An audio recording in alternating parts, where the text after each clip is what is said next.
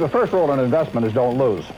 And the second rule in investment is don't forget the first rule, and that's all the rules there are. I mean, it, uh, if you buy things for far below what they're worth, and you buy a group of don't. Dinheiro na mão é vendaval. Sejam muito bem-vindos ao Conversa Económica. Eu sou o Stefano Silveira do Neuchatel e eu estou aqui com o. Nelson Santos, de Lisboa. Olha só, Nelson, eu estou super contente, eu estou feliz, eu estou felizaço. E porquê? Porquê então, Stefano? Olha só, porque Nelson, eu trouxe-te aqui para anunciar contigo a minha primeira parceria. Uh! É muito bom, muito bom. Olha, o ouvinte não deve estar a perceber nada do que está aqui a acontecer.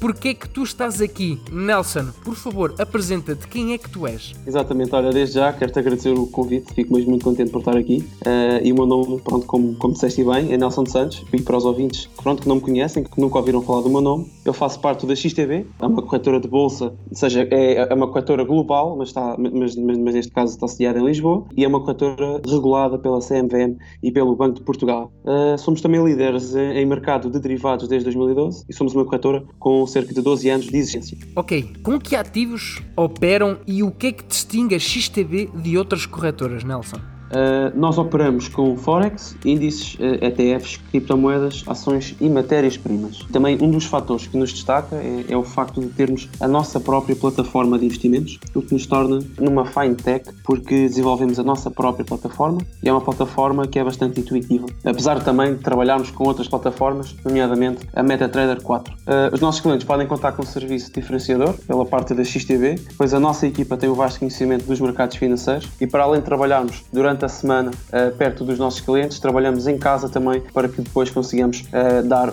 uma maior uh, e melhor informação aos nossos clientes para que eles tenham aqui um serviço ainda mais perto da perfeição. Para além de termos aqui uma excelente plataforma e um serviço de excelência, primamos também pelos nossos spreads competitivos, o que nos leva a afirmar que somos uma das melhores corretoras em Portugal e atrevo-me a dizer também da Europa. Opa, que maravilha! Então quero dizer, eu estou aqui a trabalhar com gente com paixão, né? com paixão por aquilo que fazem, não é? Olha aí, malta a trabalhar até no fim de semana, mas as pessoas devem estar a perguntar: então, mas o que é que o Stefano está aqui a fazer com o XTB? Olha só, eu organizei aqui com o XTB uma coisa que vai ajudar muito, muito, muito a pessoa aqui que está do outro lado, que é o seguinte: uma vez por mês nós vamos fazer um episódio pocket, paralelamente a todo aquele trabalho que eu faço no Conversa Económica, que é o seguinte: em cada episódio pocket eu vou ter sempre um analista da XTB comigo para explicar o que é que são ações, o que é que é o Forex, o que é que são ETFs, o que é que são futuros, o que é que são warrants, o que é que são matérias-primas, né? o que é que são as commodities, etc, etc, etc. E isso vai ajudar o público mais leigo a ter uma mínima base sobre como investir. Então, hoje o tema é ações. Estás interessado em ações? Fica connosco até o final porque isto vai ser muito bom.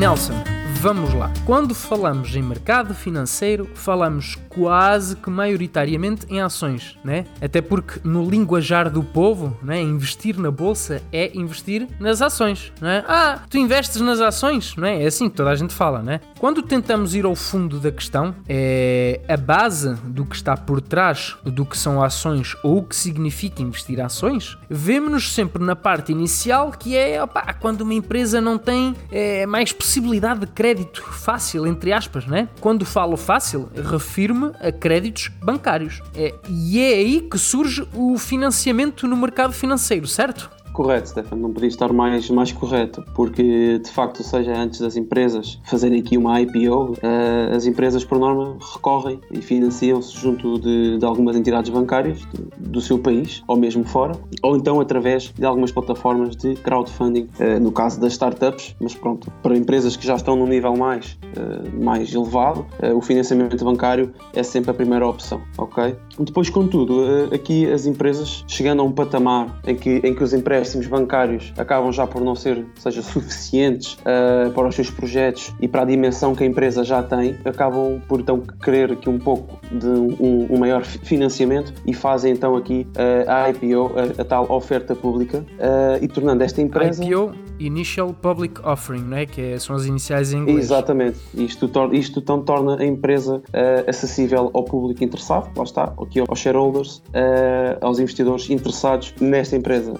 Entanto, assim, isto não é um mar de rosas e isto traz aqui algumas desvantagens, mas também tem aqui as suas vantagens. Okay? Uh, e, uma, e uma das maiores desvantagens que uma empresa tem, ou então ao fazer aqui a oferta pública, é, é que perde aqui parte do controle que acaba por ceder ao mercado e então o, o controle da empresa fica descentralizado e, e, os proprietários acabam por perder o controle da empresa na sua totalidade. Só mencionar também aqui, aqui uma vantagem que basicamente quem cria a empresa, seja um, uma pessoa, um sócio, dois, sejam os sócios que acabam por criar a empresa, vem aqui uma oportunidade de, de também de colher aqui alguns frutos do trabalho que têm tido a ter um, e conseguir aqui capitalizar isso, seja para benefício próprio. É, exato. Então, só para dar aqui o pequeno exemplo, a empresa tem em mente fazer um IPO, ela vai falar com o banco de investimento, o banco de investimento vai fazer a avaliação à empresa Exatamente. e o banco vai dizer assim: olha, a tua empresa no 100% vale X. E depois a pessoa que quer fazer o IPO vai decidir: ah, então eu vou vender 10%, eu vou vender 5%. A pessoa vai chegar Exatamente. ao valor desses 5% através dessa avaliação que o banco fez sobre os 100%. Então, por exemplo, se essa empresa diz: ah, eu vou querer vender 5% no mercado financeiro, esses 5% pertencem literalmente às pessoas que vão comprar as ações no mercado financeiro e os outros 95% então continuam a pertencer às pessoas que já detinham a, empresa antes. Exatamente. Para além de que as normas contabilísticas acabam por mudar para quem, para quem depois também faz uma IPO. XTB. O que é que são ações? Uh, é assim, as ações são parcelas de uma empresa, ou seja, é como se fosse fracionar a empresa em vários, em, em vários blocos. Então isso, isso sim é uma ação, ou seja, uma, é uma, uma pequena porcentagem uh, do valor da empresa. Antigamente, uh, em vez de ser, ou seja, o acesso às ações não eram tão fáceis como são hoje. Hoje temos imensas plataformas de, de investimentos, imensas corretoras e antigamente para comprar ações, ou seja, ou, ou, ou papéis, como eram chamadas antigamente, porque, porque antigamente eram mesmo papéis, que seja que nem o nosso nome tinham, uh, e era necessário recorrer ao banco pessoalmente ou ao telefone uh, para fazer estas compras, ou então recorrer a, a, corretoras, mas que por norma também não eram assim muito fidedignas, porque fomos olhar para trás temos imensos casos em que, em que não eram muito fidedignas, temos o caso do Madoff, por exemplo, uh, e, e, era assim que se comprava as ações antigamente, para além de que as comissões na altura eram, eram bastante elevadas e lá está, o acesso era muito, muito restrito, daí o número de investidores na altura ser reduzido face ao número atual. É, para além da maior diferença, não é? A diferença a mim que me chama mais a atenção era que quando as pessoas, não é? Na altura, as pessoas pesquisavam o preço das ações, as pessoas pesquisavam as ações pelo jornal. Exatamente. As pessoas quando recebiam o jornal viam o preço, por exemplo, é... Eu vou dar aqui um exemplo, obviamente. Uma ação da Coca-Cola hoje vale 10 euros. E a pessoa dizia assim: oh,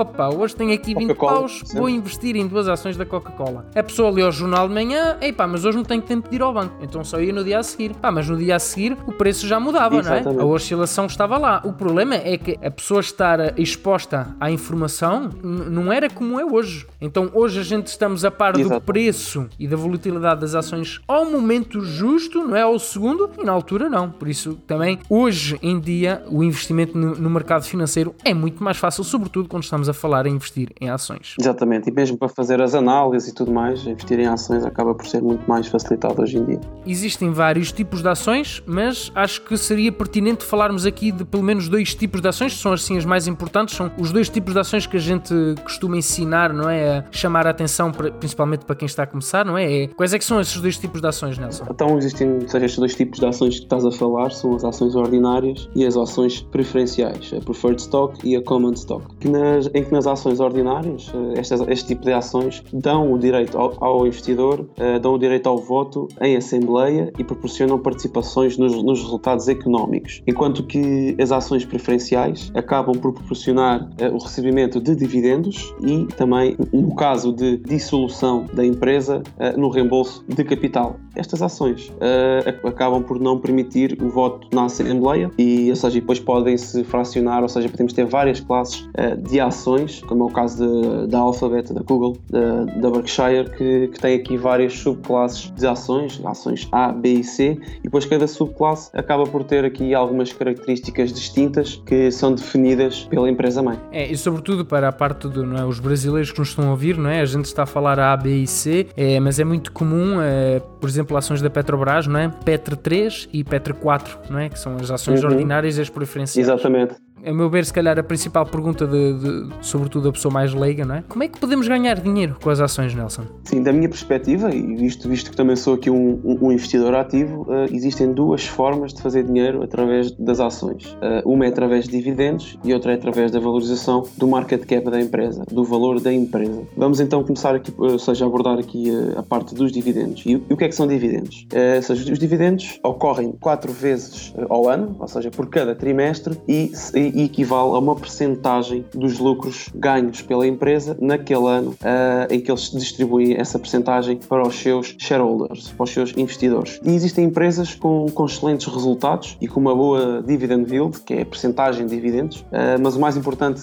que o investidor deve procurar numa empresa que distribui dividendos, uh, para além de, ou seja, uma maior percentagem de dividendos, quanto maior melhor em, em dividendos, mas é procurar também aqui empresas que distribuem dividendos dividendos, uh, seja por uma quantidade de tempo muito vasta. Uh, por exemplo, aqui podemos fracionar por, eh, por, por empresas que, que, distribuem dividendos até 25 anos, que são os Dividend Aristocrats, e podemos fracionar também, porque temos aqui outra, outra parte, que é que são os Dividend King, que, que, distribuem dividendos há mais de 50 anos. Se nós encontrarmos empresas que tenham aqui um bom, um, seja, uma boa balance sheet, um, um bom, um bom futuro, seja, bom, bons projetos e que, tenham, e, e, que paguem dividendos dentro destes anos, acabam então por ser boas empresas para investirmos, porque para além de terem aqui bons resultados, são empresas que já passaram por muitas crises e conseguiram mesmo assim aumentar, ou seja, a retribuição uh, para os seus investidores, mesmo durante essas fases. Isso mostra que a empresa tem uma forte capacidade de o fazer no futuro, porque o futuro para os investidores é o que interessa. Uh, mas lá está, é tentar procurar aqui empresas que distribuem dividendos entre os 5% e os 7% em pelo menos, uh, no mínimo 10 anos, acho que aí já estamos aqui, ou seja, estamos a fazer aqui um bom filtro. Da outra forma, acaba por ser então a valorização valorização da empresa, que, ou seja, na valorização da empresa em que se investe uh, com o objetivo de, de, ganhar dinheiro com a venda da ação. Aqui é preciso estar muito atento aos relatórios trimestrais uh, de cada empresa para saber se as empresas estão ou não a cumprir com o que prometeram e para saber como, como é que estas empresas uh, estão financeiramente. É preciso também estar muito atento aos dados macroeconómicos que possam afetar as empresas, tais como taxas de juros, taxas de desemprego e em tempos como estes, estas empresas tendem sempre a desvalorizar e na, e na oh, eu que o diga. eu que é verdade. E na minha opinião é nestas alturas que, que devemos reforçar as nossas posições uh, e investir aqui em empresas que, que de facto nos interessam. XTB. Então, distribuição de dividendos, eh, como é que ela é feita? Ou seja, a distribuição é, é feita, é, ocorre quatro vezes por ano, como já tinha dito, uh, ou seja, trimestralmente, e são distribuídos uh, para todos os acionistas que compram as ações antes do ex-dividend date. Ou seja, é a data em que a empresa define que vai distribuir os dividendos e quem comprar após essa data, nesse trimestre já não vai receber uh, qualquer dividendo. Nelson, porquê é que nós devemos investir em ações, sobretudo agora no momento onde os bancos centrais é, não é, estão a praticar estas estratégias de, de quantitative easing, é, baixas taxas de juro, praticamente tudo a zero. Para mim, ações são um dos ativos mais interessantes eh, a investir e o motivo pelo qual os investidores as procuram eh, é pelo facto de que, de que podem conseguir fazer dinheiro de uma forma constante sem ter de criar uma própria empresa eh, e simplesmente investir numa empresa que já existe. Posso dar aqui um exemplo muito, muito simples. O CEO da Coca-Cola, por ano, faz cerca de 10 milhões de dólares, enquanto o Warren Buffett, sendo só um acionista, ganha quase 600 milhões de dólares só em dividendos ao ano. Portanto, isto... Não falas nesses valores. Estamos a sentir mal. Isto acaba por ser muito, muito cativante uh, e eu acho que através de uma avaliação profunda da empresa uh, conseguimos perceber se vale ou se não vale a pena investir e fazer esses investimentos. Depois temos aqui várias métricas e vários rácios que nos facilitam também uh, fazer essa avaliação e assim também como os dados financeiros e os planos para os futuros. Foi também já, já, já temos vindo a falar aqui desde o início, porque são estes três pontos que de facto fazem a empresa um bom investimento e uma boa empresa. É, então, bah, mas também não é, não é tudo mar de cor-de-rosas, não é? Existem vantagens e desvantagens das ações. Quem investe aqui em, em, em ações tem sempre como objetivo bater o mercado. E, e o mercado define-se pelos índices, pelo SP500, pelo Dow Jones, Nasdaq, uh, pelo DAX também. Ou seja, é, o objetivo é sempre bater esse, esses índices. Mas existem muitas desvantagens e, e vantagens em torno disto. Uh, por exemplo, aqui algumas vantagens. Uh, eu acredito que, seja, não é preciso muito dinheiro para iniciar este tipo de investimentos. Inclusive, o Warren Buffett aconselha a fazer investimentos mensais e investimentos ajustados aos nossos rendimentos e dívidas. Por exemplo, se, se, se eu tenho um rendimento de mil euros mensais, fazer um investimento de 10, 15, 20% após pagar as minhas dívidas e pagar as minhas contas é algo que é fazível e que não, e que, e que não me vai fazer moça. Portanto, ou seja, é tentar ajustar aqui o investimento ao nosso rendimento. Uh, e depois, para além de que podemos criar aqui um recebimento de dividendos trimestral uh, e podendo reinvesti-los de imediato, uh, e isto acaba por ser então algo parecido com o juro composto, o que é bastante apelativo. Vai fazer aquele efeito, não é? Da, da bola de neve, não é? bola de neve, exatamente, exatamente, o efeito bola de neve. No fundo, é isso que, que o investidor procura. É, para além de investir com o rendimento que tem, é conseguir investir com o rendimento que os investimentos já lhe dão. E isso acaba por ser mesmo muito positivo. Uh, e depois aqui algumas desvantagens. É o risco de, de perca de 100% do capital, isto em casos, em casos mesmo muito, muito críticos, em que uma empresa uh, vá à falência. Uh, e, o, e, o, risco também de fazer aqui overtrading para os investidores mais de curto prazo, porque lá está, há, existe aqui vários tipos de investidores, de curto, médio e longo prazo, e que para quem investe em curto prazo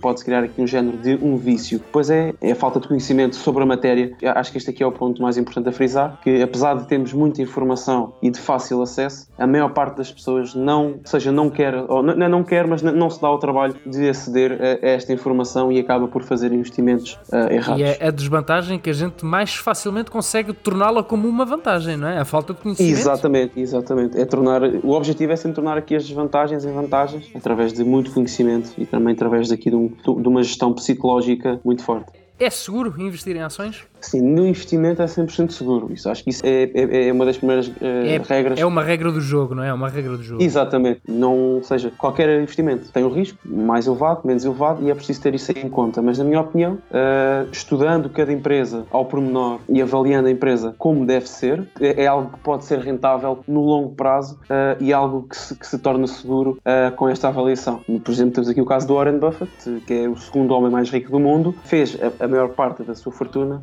através de investimentos financeiros e através deste, destas análises profundas às empresas em que ele investe. Portanto, logo por aí temos aqui um resultado bastante positivo de que investir em ações compensa no, no longo prazo.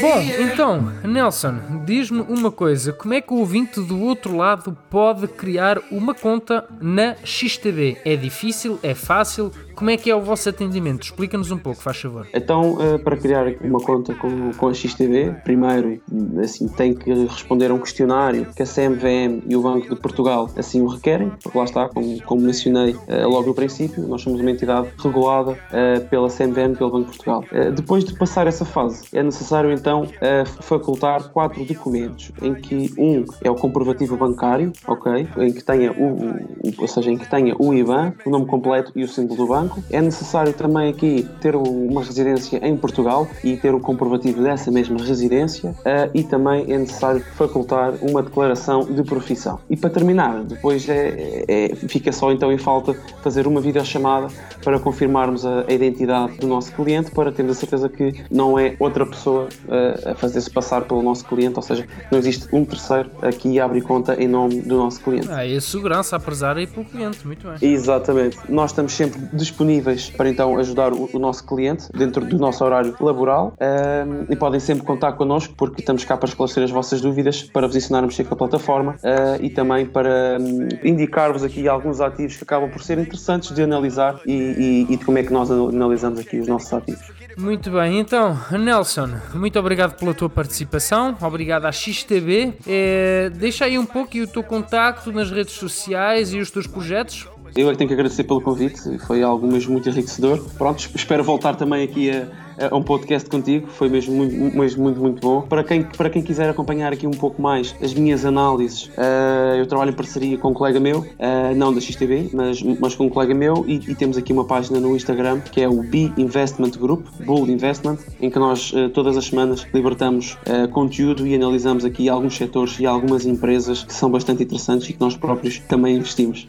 Muito bom, e divulgação e de boa educação financeira. E tu, se não me segues a mim nas redes sociais, Stefan, Conversa Económica, no Instagram e no podcast, eu também tenho postado conteúdo todos os dias. Fica connosco para os próximos episódios. A gente vai continuar a explicar neste formato, mais uma vez, do Pocket, para explicar para quem percebe menos, dar uma ajuda, dar uma base do conhecimento para podermos enriquecer a educação financeira ao povo português. É isso aí, eu fico por aqui. Tchau, tchau, maltinha. Put your sundress on